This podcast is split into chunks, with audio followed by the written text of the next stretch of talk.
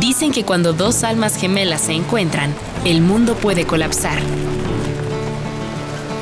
Y si dicho encuentro ocurre entre dos eruditos, más vale que el mundo comience a temblar. Dos jóvenes de alma vieja. Dublineses.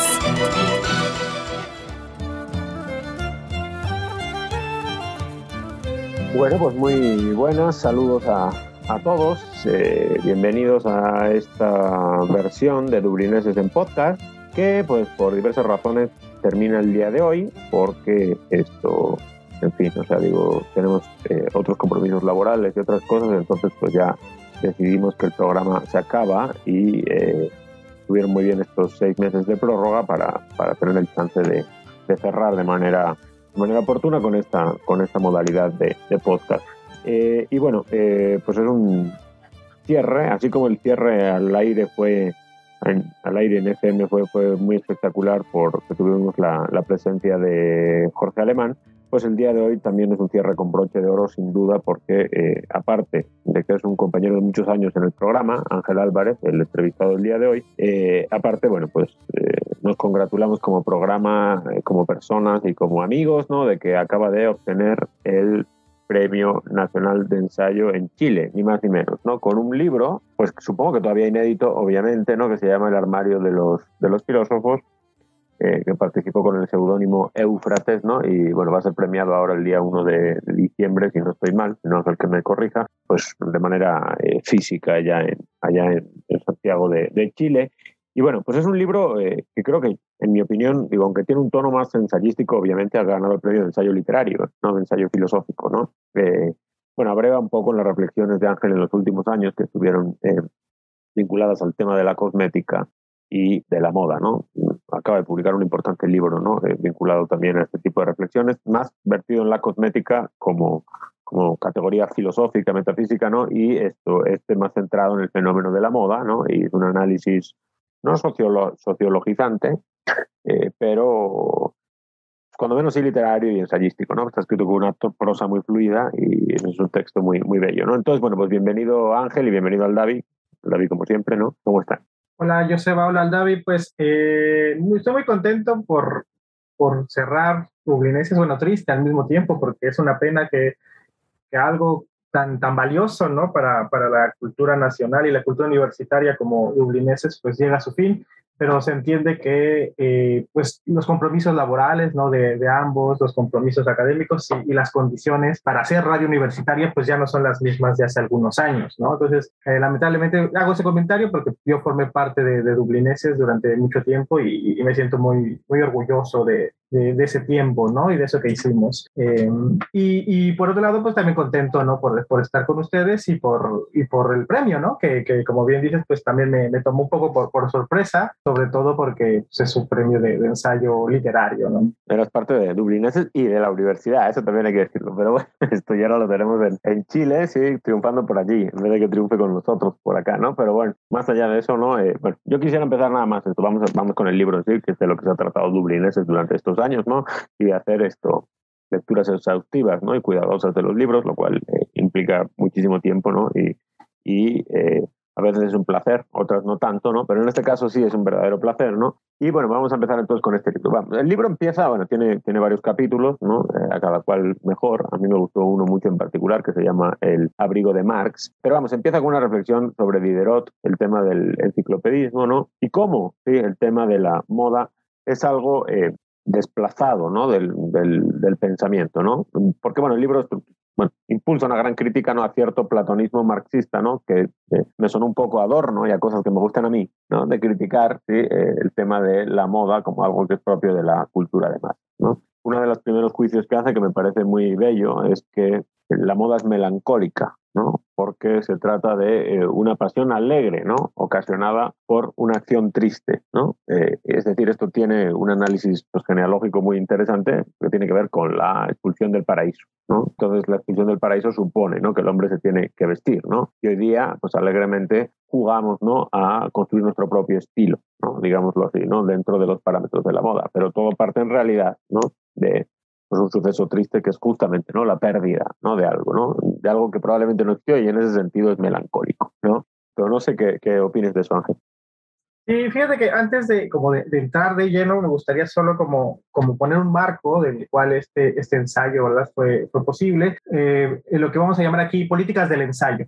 ¿No? Es decir, eh, se trata de, un ensayo pues filosófico con algunos intentos, ojalá espero que bien logrados, ¿verdad? De hacerlo más a, una prosa eh, literaria, ¿verdad? O, un ensayo de ideas, como se conocía en la vieja tradición hispánica. Digo esto porque en, México pues tenemos una tradición del ensayo pues muy, muy anclada al legado de Alfonso Reyes, de Octavio Paz, donde prácticamente el ensayo se entiende como proceso de, de creación, ¿verdad? Incluso los premios que da el FONCA, que, que da el INA y demás, pues premian, ¿verdad?, el ensayo que se llama ensayo creativo, ¿no? Muy de influencia anglosajona, ¿no? Del creative writing y, y precisamente más cercano a la, a, la, a la, literatura. Y en el caso de, del Ministerio de Cultura de Chile, que fue el que, que generó la, convocatoria, pues eh, más bien entienden por ensayo en la tradición más, más eh, francesa y, también incluso más inglesa, es decir, que, que los contenidos filosóficos, los contenidos de ideas, sin que lleguen al límite de lo académico, pues pueden, pueden participar y pueden concursar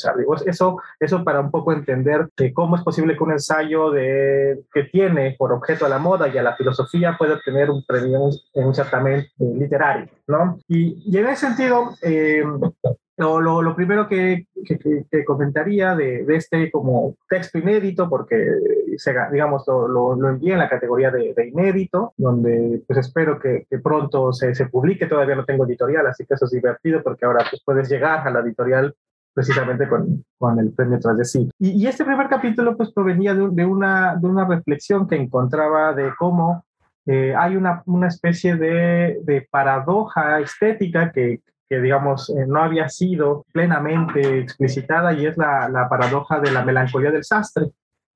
Es decir, que, que, que, el sastre o el diseñador de moda o de alta costura, depende cómo queramos eh, en ese, en ese oficio, pues eh, tiene, ¿verdad?, la, la, tragedia de que viste a otros, pero no puede vestirse a sí mismo, ¿no? Es decir, eh, viste a otras, pero no, no puede utilizar ese trabajo, esas telas, ese empeño artesanal, ¿verdad?, en confeccionar un, una prenda bella para sí mismo, ¿no? Eso es, es una especie, como le ocurre también a los grandes cocineros, ¿verdad?, que que producen grandes platillos, pero que difícilmente pueden comerlos por el costo, ¿no? Que, que, que eso implicaría, ¿no? Ahí yo veía que la filosofía y sobre todo el pensamiento, pues no veían como un objeto digno, ¿verdad? Como un objeto universal, como un objeto para, precisamente para pensar a, la moda y por el contrario que lo que había era una especie de desdén, de rechazo y, y ese desdén, ese rechazo me hacía pensar que quizá no es que la filosofía occidental en general tenga un problema con la moda, sino que su estructura, su ánimo, su sensibilidad es tan masculinizante que la moda, el rechazo a la moda sería un efecto de ese, de ese gesto, ¿no? Lo, lo, lo, que veía ahí es que hay eh, reflexiones eh, muy valiosas, como la, la, que pongo ahí, ¿verdad? De, de, Charles Lamb, por ejemplo, de la melancolía del sastre, que estaban, por ejemplo, en, en lo que hoy llamamos ensayo de ideas, pero que no estaba en los tratados filosóficos. ¿Y por qué la filosofía? Pues no, no había pensado que quizá eh, detrás de la moda estamos frente a una condición epocal o una condición para pensar el, el presente. Hola a, a, todo mundo. Este, en efecto, me parece que, bueno, primero felicitar a, Ángel porque es un, es un ensayo que dentro de ciertas tradiciones, en particular de la izquierda, este, yo creo que en todo el mundo em, va a contracorriente, ¿no? Y justo en, en este sentido de ir a contracorriente, tiene toda una serie de características interesantísimas, ¿no? Eh, conforme yo iba leyendo el ensayo, iba viendo cómo este tono en apariencia menor sobre lo que es la moda iba eh, adquiriendo como un, un, carácter de fundamento de lo que es la modernidad, ¿no? Entonces, incluso Ángel, y es, es también para que lo, para el público esta serie de apuntes, hace un análisis tremendo sobre el asunto del tiempo en la modernidad a partir de la moda, ¿no? Como si la moda cayera en la categoría que un poco Agamben pensaba de lo contemporáneo. Entonces la moda también nos serviría, no solo es una, un asunto de vestido, ¿no? Aunque también el vestido tiene su importancia, incluso lo, lo hasta es una referencia bíblica a Adán y a Eva ahí, pero en las primeras dos partes de, de este ensayo, después pensaremos las, las otras partes, pero eh, hay, hay una apuesta, me parece, filosófica y teórica por pensar a la moda como uno de los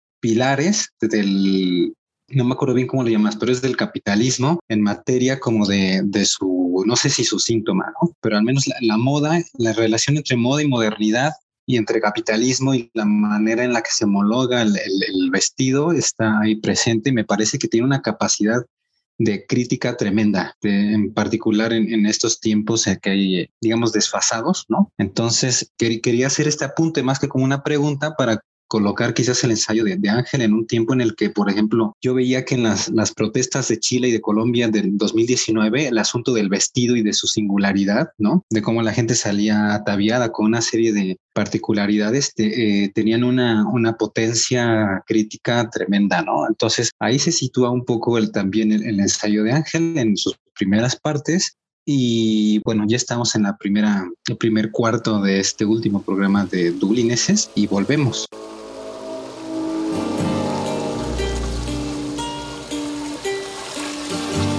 Levantando la vista hacia lo oscuro, me vi como una criatura manipulada y puesta en ridículo por la vanidad. Y mis ojos ardieron de angustia y de rabia. Dublineses.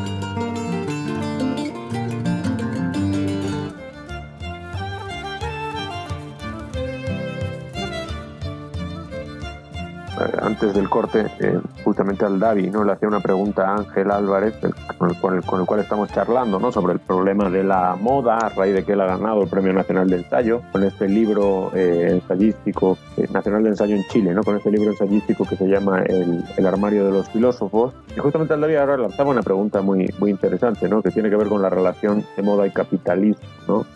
Que la moda tiene que ser pensada ¿no? como categoría eh, filosófica, ¿no? el tema del vestido y demás, en el sentido que ordena en cierto sentido la sensibilidad ¿no? y, los, y los cuerpos, en el orden de lo dado, ¿no? la, modernidad objetivamente eh, dada. ¿no? Eh, en ese sentido, desde Sócrates, ¿no? esto Ángel plantea que está este asunto, ¿no? con una discusión que tiene precisamente con, con Hantipa, creo que es, ¿no? Que es su esposa, ¿no? esposa.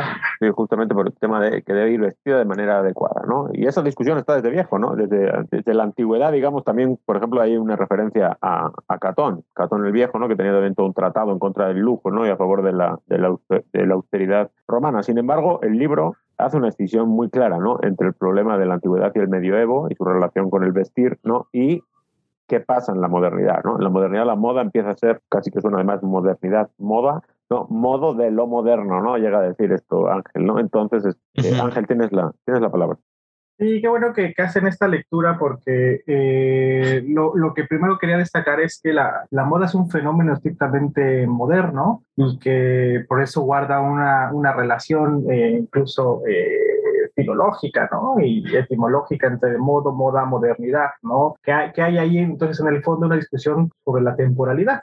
Y, de ahí pues me, me interesó mucho pensar una frase de Giacomo Leopardi, este filósofo italiano, ¿verdad? Que decía que tanto la moda como la muerte son hermanas porque ambas son hijas de la caducidad. Entonces, en ese sentido, hay, ¿verdad? Una, una noción de, de, crítica a la modernidad que precisamente pasa por volver a entender la correlación que existiría entre el tiempo, la moda y, y sobre todo los estratos, ¿verdad? De los que podemos clasificar esa, esa, esa dimensión llamada modernidad. Y sin embargo, es un texto, y quiero decirlo no abiertamente, que pensado o por lo menos intentado de manera explícita para, para una discusión con la izquierda. ¿No? Es decir, no, no, es, no es casual que, que Aldavi, que Aldavi haya, haya anticipado un poco eso, porque una, una de mis sorpresas es que desde por lo menos la izquierda académica o la izquierda universitaria, no la de los movimientos sociales, pues hay un, una especie como de, rechazo, en mi opinión, aristocrático a, a, entender los fenómenos vestimentarios y los problemas de la moda como asuntos baladí, como asuntos frívolos, como bien sostendría un, un, un adorno, ¿verdad? Como, como resultado de, de la sociedad de masas. Y, y mi sospecha es que mi mientras la izquierda no se preocupe por cómo aparece, por la apariencia y demás, tiene la derrota simbólica eh, perdida. Es decir, eh, que, que, vivimos en una especie de izquierda derrotista porque es una izquierda que no se sabe vestir. Y, y esto va más allá de reglas de etiqueta, va más allá de, de, cómo, de cómo nos presentamos ante los otros, sino precisamente de entender que detrás de esos supuestos objetos menores del capitalismo está el inconsciente de dominación occidental. Hago, por un lado, una un elogio, ¿verdad?, a, la moda, pero al mismo tiempo hago una crítica del, del, impacto evolutivo y civilizatorio que puede tener en los cuerpos eh, en nuestro tiempo. Entonces, ahí es donde veo esta operación un poco crítica, si ustedes quieren, de precisamente entender que si dejamos que las derechas, las culturas de derecha, como dirían Julio Jesse, se apropien de las composiciones simbólicas más elementales como la comida, el alimento o el sueño, eh, la izquierda siempre va a ser una izquierda que se va, va, a pensarse como oposición, como derrota y no desde el lugar donde se toman decisiones. Y, y eso lo, lo, conecto porque en la antigüedad, ¿no? Plinio, Catón y un montón de, de personajes pues pensaron en los fenómenos vestimentarios y, y, yo quería hacer una especie de tratado, ¿verdad? O mejor dicho, de, de, de escrito a la manera antigua, es decir, mm, me influyó mucho el trabajo de, de cine de Sirene, que tiene un pequeño opúsculo llamado Elogio de la Calvicie, y precisamente contra sus enemigos eh, platónicos, porque eh, Sinesio Sirene fue rechazado de la Academia Platónica porque no pensaba cosas serias, algo muy parecido a lo que, a lo que me ocurrió a mí, ¿verdad? Porque no se dedicaba al estudio de Hegel, de Kant, de la metafísica, de la epistemología. Pues bueno, Sinesio funda su propia escuela, ¿verdad? Se vuelve un cínico también y, y hace un tratado sobre el pelo y, muestra que, que, se puede pensar precisamente metafísicamente el pelo, lo más ínfimo, lo más, lo más menor, y, hace este, este elogio. Bueno, en el fondo, pues este texto, ¿verdad? Este ensayo, eh, pues es un elogio de, de, la moda en el sentido de objeto menor del pensamiento, ¿no? Y, y, ahí, digamos, lo que quería mostrar es que también la izquierda debe atreverse a pensar en esos objetos menores, si no, la, la lucha política y simbólica y hermenéutica la tiene de antemano perdida. Bueno, hay nada más un, énfasis, tú haces una distinción justamente entre moda y estilo, ¿no? Eh, o bueno, el estilo como una forma particular, ¿no? De apropiarse de la moda como una especie de, insurgencia, ¿no? Y de ahí derivan gran parte de las reflexiones que vienen después, cuando pasas por Erasmo, por Kant, por Marx, ¿no? Incluso por filosofía queer hoy día, ¿no? Entonces, esto, no sé si pudieses un poco aclarar eso para el, para el auditorio, ¿no? O sea, porque por un lado, efectivamente, o sea, se infiere un poco de lo que estás diciendo, que la moda podría ser un instrumento de dominación, prácticamente si beberiano, ¿no? Incluso a beber haces una, una referencia clara. Eh, y por otro lado, hablas del estilo como algo en el que la moda como que se pliega y se vuelve algo eh, insurgente, ¿no? O sea, quiero decir que el dispositivo de dominación eh, pasa por una especie como de pliegue que lo devuelve convertido en otra cosa, ¿no? Y hablas precisamente de, de, la, de la, importancia de los estilos, ¿no? En las, en las insurgencias, ¿no? En, las, en esto que ahora se llama el pensamiento de la revuelta y todo eso, ¿no? Por supuesto, esa es justo la, una de las de las tesis que está, que está ahí enunciada, ¿no? Que, que hay una especie de oposición entre la moda y el estilo, ¿no? Es decir, que, que la moda sería este lugar donde el poder disciplinario, ¿verdad?, de la modernidad tomaría uno de sus cauces más naturales, ¿no? Y de tal manera que, que habría que pensar a la moda en esta, esta dimensión oscura ¿no? Esta dimensión problemática, ¿no? No solo desde el punto de vista sustentable, hoy sabemos que la industria de la moda es la que más contaminación produce, no solo desde el punto de vista también eh, de la ecología de las poblaciones, sino que también la, la, moda va produciendo un tipo de cuerpo, ¿no? Como ustedes saben, yo no soy el del cuerpo más atlético aquí, y entonces enfrentarme siempre a este modelo de corporalidad que, ofrece la, industria de la moda, ¿verdad? Donde cada vez tallas más, más pequeñas, ¿no? Yo acabaría siendo en cuestión de años plus size, ¿no? Entonces, la, la, moda entonces tendría este elemento de corrección de los cuerpos, de diseñar el cuerpo, de ajustarlo, de modelarlo, y, precisamente ahí tendría un elemento disciplinador que habría que pensar. ¿Y eso qué implica? Que se da una especie de incumplimiento de una demanda normalizadora de la moda, ¿no? Los cuerpos no, no podrían cumplir esa norma vestimentaria que, que demanda la, la, moda y eso produce eh, sujetos, ¿verdad?, en déficit, abyecciones, crisis simbólicas de la propia representación del cuerpo, de tal manera que eh, la, la, moda tendría una cierta de complicidad con las formas de producción eh, del deseo del capital. Frente a eso, el estilo eh, sería una posibilidad de, emanciparse de, de, esos mecanismos de poder de, la moda y, de, abrir la posibilidad precisamente a la, a la libertad y al fin de la servidumbre voluntaria.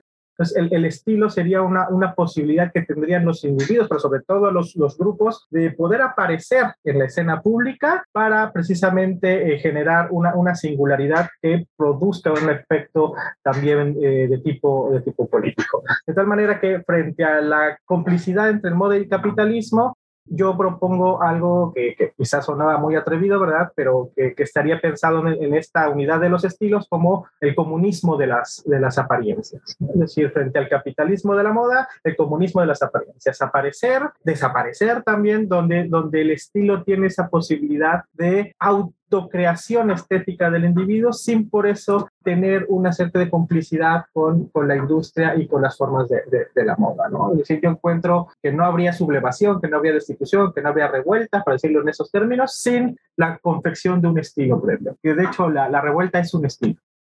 A partir de eso, que en apariencia podría pensarse menor, pero que realmente se tiene que ver con la con el acontecimiento, ¿no? Dentro de la revuelta, pero también con los asuntos de las formas de hacer, ¿no? Y con, con el día a día, con algo que en, en apariencia, o sea, también tiene una facultad sobre el tiempo, este tema, ¿no? justo como lo estabas diciendo hace rato. Y me parece que la, reflexión que hiciste sobre Agamben, sobre la contemporaneidad y cómo la contemporaneidad eh, también de alguna manera eh, abre una posibilidad que mira tanto al pasado como al, futuro de una manera particular, ¿no? Que abre una especie como de cisma o de posibilidad temporal. Y quizás eh, no sé si esa temporalidad tenga también que ver con eso, ¿no? Con lo que a veces elegimos en el día a día para mostrarnos ante el mundo, ¿no? Y a partir de ahí, eh, a la mitad ya del libro, eh, haces una reflexión que a, mí me gustó mucho, que tiene que ver con Goethe, ¿no? Y que hablaba sobre, sobre el estilo, ¿no? Cuando hablaba con, con Herden. Entonces quisiera, después de hacer primero, de tener esta estos primeros dos capítulos, capítulos que son como una gran crítica o pensamiento o estudio de la, de la modernidad, desde la moda, ¿no? Después pasas como ya, ya a otro punto que tiene que ver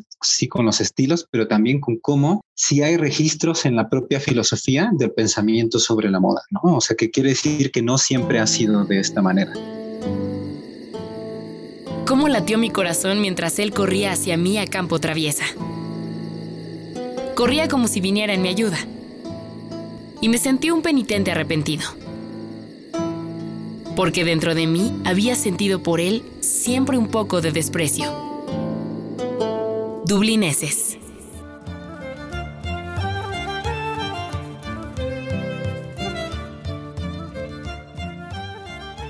Muy bien, pues estamos de regreso en esta modalidad de podcast de Dublineses, ya cerrando ¿no? la, pues la larguísima duración que tuvo este programa ¿no? en, la, nivel 90.9, ocho años y medio, si no calculo mal, yo creo que debe frisar los 400 programas, ¿eh? ojalá ahí obtengamos el archivo ¿no? para podérselo compartir en alguna plataforma. Y bueno, estamos hablando con Ángel Álvarez, ¿no? el tema de eh, la moda, a raíz de que él acaba de obtener el premio Nacional de Ensayo en Chile, ensayo literario, con este libro que se llama El armario de los filósofos. Y antes del corte, justamente al David lanzaba una pregunta muy interesante, ¿no? Que relacionaba ese, se relacionaba con ese, con ese lugar del libro, ¿no? En el que eh, se reflexiona sobre Goethe y Herder y el problema del estilo, ¿no? Lo cual da, ocasión, ¿no? A que surjan, ¿no? Eh, un montón de abordamientos, ¿no? Con filósofos singulares, ¿no? Luego después es Erasmo, Ortega, Kant, Marx, ¿no? Y la filosofía queer, ¿no? Pero todo viene de esa reflexión primera entre, entre Goethe y, y Herder, ¿no? Sí, fíjate que cuando, cuando pensaba esta frase que les decía de Leopardi, ¿no? De, de la correlación entre moda y caducidad, me di cuenta que había también algo, algo noble en, en, en, pensamiento sobre, sobre la moda como, como temporalidad, y era precisamente que la, la, la moda funciona como un umbral epocal, es decir, una especie de trazado espacial entre un antes y un después podríamos decir que, que quizá Dublineses ya no esté a la moda y por lo tanto ya no forma parte del futuro, ¿no? Aunque tenga ocho y medio años de, pasado. Entonces, que, que la moda te ayuda a, a, obtener una especie de registro, ¿verdad? Eh, epocal, entre un antes y un después, pero que también puede acelerar las épocas o las puede poner en crisis, porque al ser un umbral también conecta inevitablemente con, con la finitud, con la contingencia, con la caducidad, y eso implicaría que quizá la política siga siendo políticas del tiempo.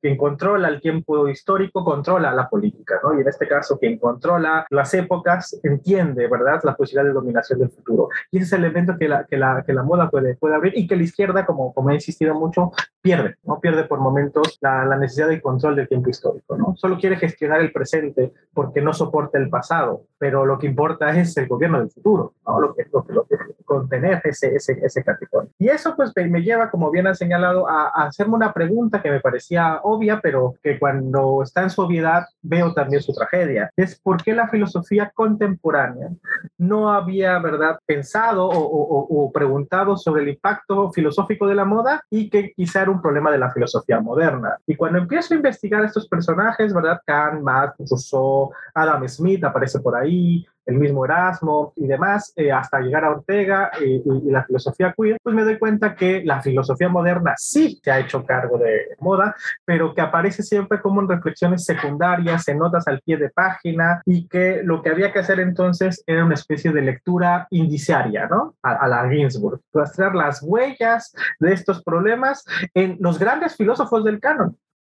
En un pensador que uno imaginaría como Kant, que sería muy ajeno a la moda, rastrear sus reflexiones sobre la moda. O en el propio Marx, uno diría, bueno, es el fundador de la crítica más feroz al capitalismo, quizá no haya una reflexión sobre ello. Y cuando empecé a trabajar estos textos, pues canónicos, estos textos de la tradición, pues la sorpresa es que la filosofía moderna sí se hizo cargo del fenómeno de la moda y a partir de ahí es que, es que voy tratando de leer estos, estas huellas, estos indicios para ver qué nos dice, para, para poner un oído más en estos textos en clave menor y, y, no leerlos, ¿verdad? En, como se han leído siempre, sino en precisamente escuchar qué, qué, tenían eh, que pensar sobre, sobre la moda, ¿no? De hecho, eh, a estas reflexiones, digo, para, para, dar cuenta del libro en su totalidad, les, antecede una discusión ¿no? que sostienes con, con Emanuel Cochea, ¿no? Eh, es un filósofo de moda.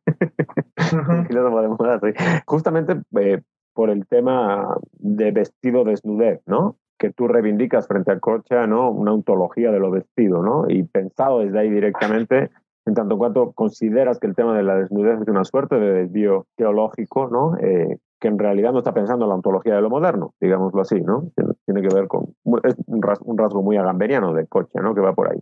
Sé que esta es probablemente la parte más densa del libro, si quieres no le dedicamos mucho, pero sí me gustaría que lo, que lo un poquito. Ahí, eh, digamos, Coche, Agamben, toda esta, esta como tradición de la, de la filosofía italiana se ha, preocupado mucho por responder a una pregunta que ya, que ya había planteado un teólogo tan importante como Eric Peterson, eh, por ahí de 1927, justo cuando, cuando Heidegger eh, publica hace tiempo, ¿no? Eh, este teólogo, ¿verdad?, convertido al catolicismo, este teólogo alemán, Peterson, pues tiene un, un, breve ensayo muy, muy bello que se llama Teología de la Desnudez. Y, y Agamben y Cocha, pues, ¿verdad?, anidan sus reflexiones filosóficas de ese texto teológico y, y en mi opinión, pues, ellos en el fondo lo que hacen es resignificar la importancia del desnudo o de la desnudez eh, como problema, como problema eh, filosófico y político. Y, y, y, precisamente, eh, según yo, lo que, lo que acabaría siendo tanto Agame como Cocha es una especie de, de, volver a una solución de la teología política. Entonces, la, la discusión ahí es que la desnudez para mí es un problema estrictamente teológico y por eso hago referencias bíblicas, quizá por un momento muy densas, y que lo que se trata es de pensar el vestido como un problema, como un problema eh, antropológico. Entonces, que lo único que nos sirve para frenar el impacto normativo de la teología política es una vuelta a la antropología. No la antropología como disciplina, como disciplina de las ciencias sociales, sino la antropología como la pregunta por las prótesis humanas, la pregunta por eh, las extensiones con las que el ser humano se ha autoafirmado y ha logrado, ¿verdad?, eh, sobrevivir a un mundo hostil, ¿no? Y, y, y entonces el vestido parecería como una prótesis originaria y precisamente contra la teología del vestido de, Peterson, de, de Cocha y de Agamben, pues yo trato de hacer un argumento en contra, ¿verdad? Y decir que se trataría de abrir a la pluralidad de, los cuerpos y de los mundos a partir de esa, esa, preocupación. Por eso esa parte concluye con, con, el capítulo donde, donde está Erasmo, ¿verdad? Y donde aparece más tardíamente Herder y, y Goethe, porque parecería que la filosofía clásica alemana que son los grandes, ¿verdad?, representantes del pensamiento abstracto, del pensamiento sin mundo, para decirlo de una manera así, hay esta reflexión sobre, la desnudez y sobre la vestimenta. Qué curioso que, estés hablando sobre el asunto del desnudo, ¿no? que todo este tema casi del edénico, ¿no? en el que Adán y Eva se ponen como estas hojas de para cubrir la desnudez, y en contraposición con el último de los capítulos de, tu libro, ¿no? la última parte que tiene que ver con el, abrigo de, de, que una de las cosas que me que particularmente me llamó la atención aquí es también el asunto del valor de uso en el propio eh, tema como de abrigo de Marx, ¿no? y en esta discusión quizás muy centrada en, lo que tú decías de ciertos como cosas establecidas en izquierda sobre el asunto del vestido, que son una mera necesidad, ¿no? Un mero asunto de, de tener algo con lo que cubrirse y lo cual también podría extenderse al asunto de la comida, que también la dietética, que es algo que a ti y a mí nos interesa con, con particular gusto, ¿no? Pero tiene que ver con eh, entre sí eso es una mera satisfacción de, de una necesidad como tangible pero también en cómo eso eh, puede también constituir la base material de otro tipo de cosas, ¿no? De alguna manera, este abrigo de Marx también es la condición en la que Marx escribió el Capital, ¿no? Dices. Entonces, eh, no sé, bueno, vamos llegando de nuevo a, otro corte en Dublineses, pero quiero dejar eh, planteado el asunto del abrigo de Marx, porque ahí está me parece que buena parte de la reflexión también en condición de millones de personas en el planeta, ¿no? Que en, las que una cosa es la moda, ¿no? Y la moda en la que se dicta, ¿no? De cómo vestir, pero también otra, otra cosa es el no tener más que de esa, ¿no?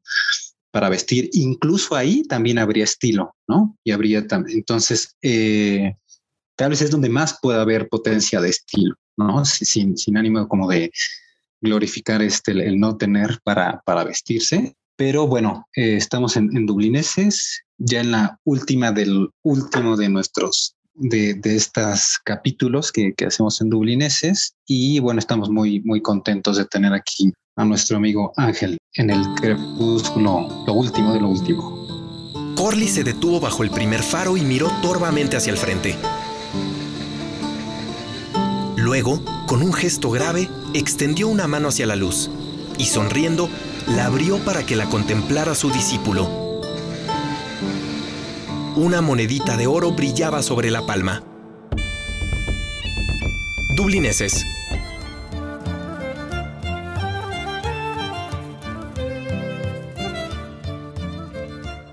Bien, pues estamos de regreso ya en esta, en esta última parte de, Dublineses. Estamos hablando con Ángel Álvarez, lo digo rápidamente para que retome Ángel la, la, palabra sobre su libro El armario de los filósofos, eh, que acaba de ganar el Premio eh, Nacional de Ensayo Literario en Chile. ¿no? Y recuperando un poco la reflexión de Aldavi, justamente quisiera decir que me parece que al final hay una especie de dialéctica, ¿no? Entre, un, entre una posición ilustrada, ¿no? Que viene de Kant, de Erasmo, de Ortega, ¿no? Que busca la producción del buen gusto adentro de los parámetros de la moda, como una especie de forma de, ubicación social, ¿no? Y un contraste de eso con, con justamente esto que planteaba al David de la necesidad de la vestimenta, ¿no? En el caso de Marx, ¿no? Y también al final con la reflexión que hace sobre, sobre las filosofías queer, ¿no? En, un lado más bien como una necesidad pues prácticamente de vida, ¿no? El proletario desprovisto de ropa, por decirlo de alguna forma, y me recuerdo, me recuerdo algunas de las cosas que hacía A.P. Thompson en este sentido, ¿no? Y por otro lado, esto, eh, pues la necesidad, el estilo para, la, para la, la, insurgencia, ¿no? Por ejemplo, de los movimientos queer, ¿no? Frente a una posición que recupera el inicio de la reflexión del libro, es decir, frente a una posición platónica ilustrada también, puritana, ¿no? Que niega la importancia de, de la moda, ¿no? Entonces, bueno, como que resumido un trancazo al final, pero te dejo, te dejo, te dejo esto muy a raíz de la pregunta que hacía el David, pero te dejo completamente la palabra para que nos lo expliques bien, que seguramente lo harás mucho mejor que yo. Eh, lo entendiste muy bien. La, la idea es que eh, el, el, estilo es lo que salva y, y, y, le da herramientas al subalterno, ¿no? Y entiéndese por subalterno desde la working class ¿no? inglesa ¿no? del siglo XIX, ¿no? la clase trabajadora, que le permite eh, obtener un trabajo, el propio abrigo de Marx con el cual se generan las condiciones materiales, ¿verdad?, para poder ingresar a la Biblioteca Nacional y poder escribir los, los libros del, del Capital, los tomos del Capital, o bien de cómo las comunidades queer, ¿no? las disidencias sexuales hoy necesitan también de estos eh, artilugios, de estos ornamentos, precisamente no solo para identificarse, sino para desidentificarse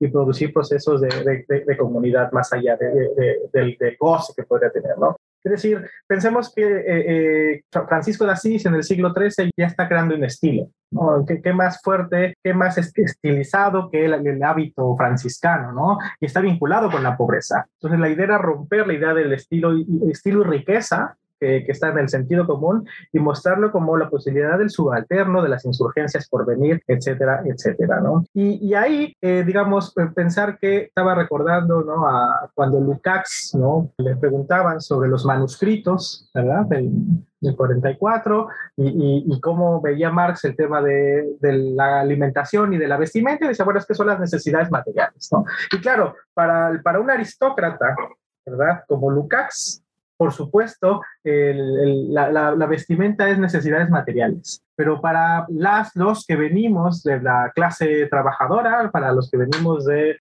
formaciones plebeyas, sabemos que, la, vestimenta te da ascenso social, te permite obtener eh, cierto, cierta autoridad profesional, respeto eh, dentro de tu comunidad, pero también fuera de ella, y que eh, desdeñarla sería un prejuicio estrictamente aristocrático, ¿no?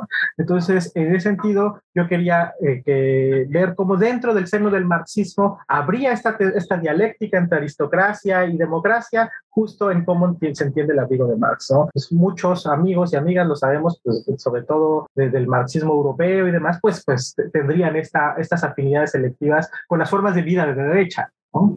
Es decir, la izquierda caviar, entonces, en ese sentido, yo creo que el propio Marx, que lo experimentó en propia vida, la condición plebeya, la condición subalterna, recordemos que va a la cárcel porque se creía, ¿verdad?, que había robado, justo por la prenda que traía, que había robado la última de plata que le quedaba a la prove Jenny, pues precisamente habría una, una especie de lección cosmética detrás de eso, ¿no? Entonces, lo que quería, digamos, más que explicitar de manera puntual, ¿verdad?, es que para Marx el tema del vestido no es un problema de mercancía, ni, necesidad, ni necesidades materiales, sino que hay algo más profundo que incluso podría ser vinculado con los forúnculos de Marx, con esa, esa enfermedad tan plebeya que era escribir en las condiciones menos deseables. Cuando mis alumnos y mis alumnas se quejan de no, de no poder escribir la tesis porque hace calor, porque están deprimidos, por lo que sea, pienso precisamente en los forúnculos de Marx, en cómo es posible escribir el libro más bello, más crítico en el siglo XIX en las condiciones eh, materiales más deplorables que uno puede imaginar. Frente a eso no hay no posibilidad de queja, sino de, aprendizaje y de, nobleza de espíritu. ¿no? Pensaba, cuando leía lo del abrigo de Marx, pensaba también en el abrigo de, de Gogol, ¿no? Eh, que es, es, uno, de los cuentos eh, más, mmm, se puede decir como extraños, pero de alguna manera ese abrigo de, o sea, en el abrigo del funcionario kafkiano, bueno, que más no kafkiano, sino que anuncia Kafka en, Google, en ese abrigo estaba como la última posibilidad, como casi hasta de dignidad de, la persona, y, y, que liga no solo el asunto material de taparse del frío, que es lo más básico, sino también un asunto como de, como de ancla al propio estilo, a, la, a, la, a lo que nos caracteriza de alguna manera, ¿no? Y después al final, digamos, de tu capítulo, pensando esto de, de Google también, que, que es, te digo que es uno de los cuentos eh, fundamentales, está el asunto de lo queer, ¿no? Y entonces ahí planteas que este, este, este rollo como de pensar la moda como la mera y las pasarelas como la mera alienación del cuerpo de la mujer y su objetivización, planteas que hay eh, incluso feministas que han planteado que, que no siempre ha estado eh, peleado, ¿no? Como la, la emancipación de los cuerpos leídos con mujeres y ahora los cuerpos queer con el asunto del, del vestido, ¿no? Entonces, eh, pues eso sería como el, ya el punto en el cual la, la, potencia del propio estilo y del vestir podría hasta romper la idea del género, ¿no? Sobre lo que tendría que vestir un hombre o una mujer. Pero eso implicaría no, no centrarse o no colocarse en el puritanismo de que el vestido genera un objeto, sino más bien es otra cosa, ¿no? Pues, ¿cómo es eso, Ángel? Qué bueno que uses la palabra o adjetivo puritano, porque justo ese es lo, lo que está en juego ahí, ¿no? Eh, yo leía que no solo Kant, Marx, ¿verdad? se había preocupado por la vestimenta, sino que en la propia tradición del feminismo, ¿verdad? De los feminismos, había una especie de, pues, de dos bandos, ¿no? La, las feministas antimoda, porque consideran que se trata de una reproducción de la sociedad patriarcal mediante la alineación del cuerpo de la mujer, y las que encontrarían en, en, en el fenómeno vestimentario la posibilidad de la emancipación y, y, de una práctica libertaria para la agencia femenina o la agencia del, del, de las mujeres. ¿no? Evidentemente, la, el feminismo de la antimoda es hegemonía, ¿verdad? Porque en el fondo hay un, sesgo platónico, un rasgo eh, ilustrado que, que evita que, que, que, se piense eso como posibilidad y que se siga manteniendo esta, este halo como de menosprecio del cuerpo. ¿No? Y, entonces yo encontraba como en, los trabajos de la filosofía queer, por el contrario, eh, lo que permite la, moda no solo es el desclasamiento, ¿verdad? La, la, borradura de las clases sociales, sino que también la borradura de las diferencias de género, ¿no? Ni masculino, ni femenino, es decir, una crítica a las identidades y que precisamente si hay elogios a la moda últimamente solo estarían en esta forma de queerización de la vestimenta, ¿no? Y que ahí habría que leerlo en clave política, ¿no? la posibilidad de cuirizar nuestras propias, nuestros propios principios, ¿no? atrevernos a vestir y desvestir de otra manera, porque todo este texto, todo este ensayo, aunque está escrito, ¿verdad? Para, pues, de una manera, digamos, para, para pensar la moda y todo esto que hemos dicho a, continuación, eh, eh, siempre está, digamos, lo que está oculto, su secreto, por decirlo así, está en, en esos cuerpos subalternos que necesitan de la vestimenta para poder existir, para poder subsistir, ¿no? Y, y, ahí es muy importante en esas prácticas de, del estilo, como prácticas también plebeyas, ¿no? En el sentido de la ropa de uso, la, eh, la paca, o sea, todo eso está detrás, ¿no? Porque de lo que se trata entonces es de, de cuidizar nuestras propias existencias, ¿no? No, no, dejarlo queer a una, a una disidencia sexual, sino a, a una forma de, de comprensión más amplia del mundo, ¿no?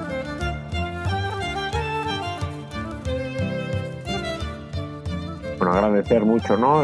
todos estos años al aire y ahora con esta modalidad de podcast, ¿no? Y a todos los que nos han escuchado durante tantísimo tiempo. Y bueno, pues nos veremos, ¿no? En las aulas o en los bares mejor o en donde sea, cuando esto de la pandemia termine, ¿no? Y bueno, a mí me gustaría, agradezco muchísimo al David, por supuesto, ¿no? Y, a Ángel, pues porque a fin de cuentas fuimos los tres que, que guiamos este programa los últimos años. Y bueno, le quiero ceder la palabra a, Ángel para que nos cuente un poco del destino de su libro, ¿no? Eh, qué, espera con esto, ¿no? ahora, ¿no? ¿Dónde se va a publicar, ¿no? Si lo va a poder adquirir el público, ¿no? O todavía falta un largo trecho para eso y nosotros somos únicamente eh, lectores privilegiados. Bueno, pues eso me queda, digamos, agradecer también, ¿verdad? En estos años de dublineses y sobre todo, pues la, gran camaradería que se generó, ¿no? El buen rollo eh, con, estas intervenciones radiales. No me quería ir sin, sin ese agradecimiento público, ¿verdad? A dublineses, a, Ibero 90.9 y sobre todo a Joseba y al David, con, con el que fuimos largos compañeros de, de muchas batallas radiofónicas, ¿no? Y el futuro inmediato del libro, pues el, premio, ¿verdad? Se, me, lo, bueno, me lo van a dar el 1 de diciembre, pero se otorga, ¿no? Formalmente, porque lo da el Ministerio de Culturas y demás. Y, y como concursé en categoría de inédito, pues no tiene editorial, entonces, eh, pues voy a, voy a buscar dónde publicarlo, ¿no? Eh, yo creo que lo más razonable, lo, lo estaba pensando, es que se publicara por una editorial chilena porque dado que el libro lo escribí en Chile, lo diseñé, ¿verdad? estando en Chile y que además eh, pues, el premio se tiene en Chile, me, gustaría mucho, ¿verdad? Que, que, se quedara en, que se imprimiera, ¿verdad? En, tierra, tierra chilena, ¿no? Entonces voy a, voy a buscar una, una editorial que, que, se, que se anime, ¿verdad? Estoy pensando, por ejemplo, Metales Pesados o alguna otra que, se anime a, a publicarlo, ¿no? Porque en donde se publicó mi libro también habría cabido editorial, pero, pero digamos, el, el, el, premio creo que cambia, ¿no? El cambio así que muy, muy pronto, muy pronto, pues les, les, daré la noticia de dónde finalmente se publicó, eh, porque espero que se publique y circularlo, ¿verdad? Y distribuirlo, sobre todo, que es que sea leído, ¿no? Traté de, de que fuera un, un libro de eh, no denso, pero profundo, ¿no? Eh, sobre, sobre un objeto baladí, ¿no? Entonces esa sería como, como la, la, experiencia y no sé cuál ha sido su experiencia como lectores, dado que lo leyeron incluso con el seudónimo, porque era el archivo que me quedó, y, y, espero no haber sido muy, muy pesado con, con, por momentos con una prosa filosófica eh, excesivamente densa. No, pues es un libro maravilloso, ¿no? Esto lo, lo, recomendamos mucho. Pues vale, muchísimas gracias a ambos, sí, por todo este tiempo. Eh, Muchísimas gracias a Ibero 90.9 y a la Universidad Iberoamericana. Y pues bueno, eh, como decía antes, nos, encontramos en los bares y pues ya es tiempo de marcharse. Cerramos la franja crepuscular, crepuscular, crepuscular de este programa. Muchas gracias y pues hasta pronto. Dublineses. En los podcasts de Ibero.2 vamos tras la innovación Ponte al centro de las charlas de Almond Hernández con líderes poco comunes de organizaciones civiles y activistas en el podcast Tiene Onda. Onda. Escucha su primera temporada en plataformas de audio y en Ibero2.cloud. Ibero.2. Música para pensar.